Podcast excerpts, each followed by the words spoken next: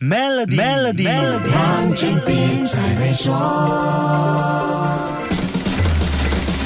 你好，我是黄俊斌。上个星期五提成国会的二零二四年财政预算案，再一次刷新预算案的规模，成为我国到目前为止史上最大的财政预算案。政府明年的开支预算高达三千九百三十八亿令吉。要留意的是，二零二四年的行政开支预算是三千零三十八亿令吉，发展开支预算是九百亿令吉。相比二零二三年九百七十亿令吉的发展开支，明年的发展开支减少了七十亿令吉，或百分之。七点二。上星期五预算案提成后，我主持了马来西亚中华总商会特备的透视昌明财案及时评论座谈会。我向专家了解了这里面的实际情况，来听听中总社会经济研究中心执行董事李新玉的解说。最主要是因为今年呢，它有拨出大概是三十亿美元摊还这个 One MDB 的 bond，然后在明年就不需要了。所以你看到这个发展之处呢，就是相跌了百分之七点二。嗯，可是呢，它整个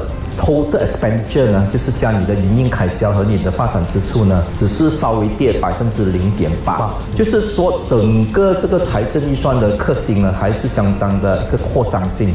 安华在讲稿中提到，过去的过度开支导致国家的债务和负债责任达到一点五兆令吉，相等于 GDP 的百分之八十二。明年偿还债务的费用预计将达到四百九十八亿令吉，占了二零二四年收入的百分之十六点二。因此，开源节流和量入为出，降低财政赤字是当务之急。不过，这同时还要照顾到经济增长，并且不能忽视国内企业，尤其是中小企业的发展。这种种目标。该怎么样去平衡，才不会顾此失彼呢？下一集继续跟你说一说，守住 Melody，黄俊斌才会说。黄俊斌才会说。Maybank SME 客户请注意，现在就为您的 Maybank 商业账户增加资金，就能获取高达一八千年利率。详情请浏览 Maybank.my/SME Rewards。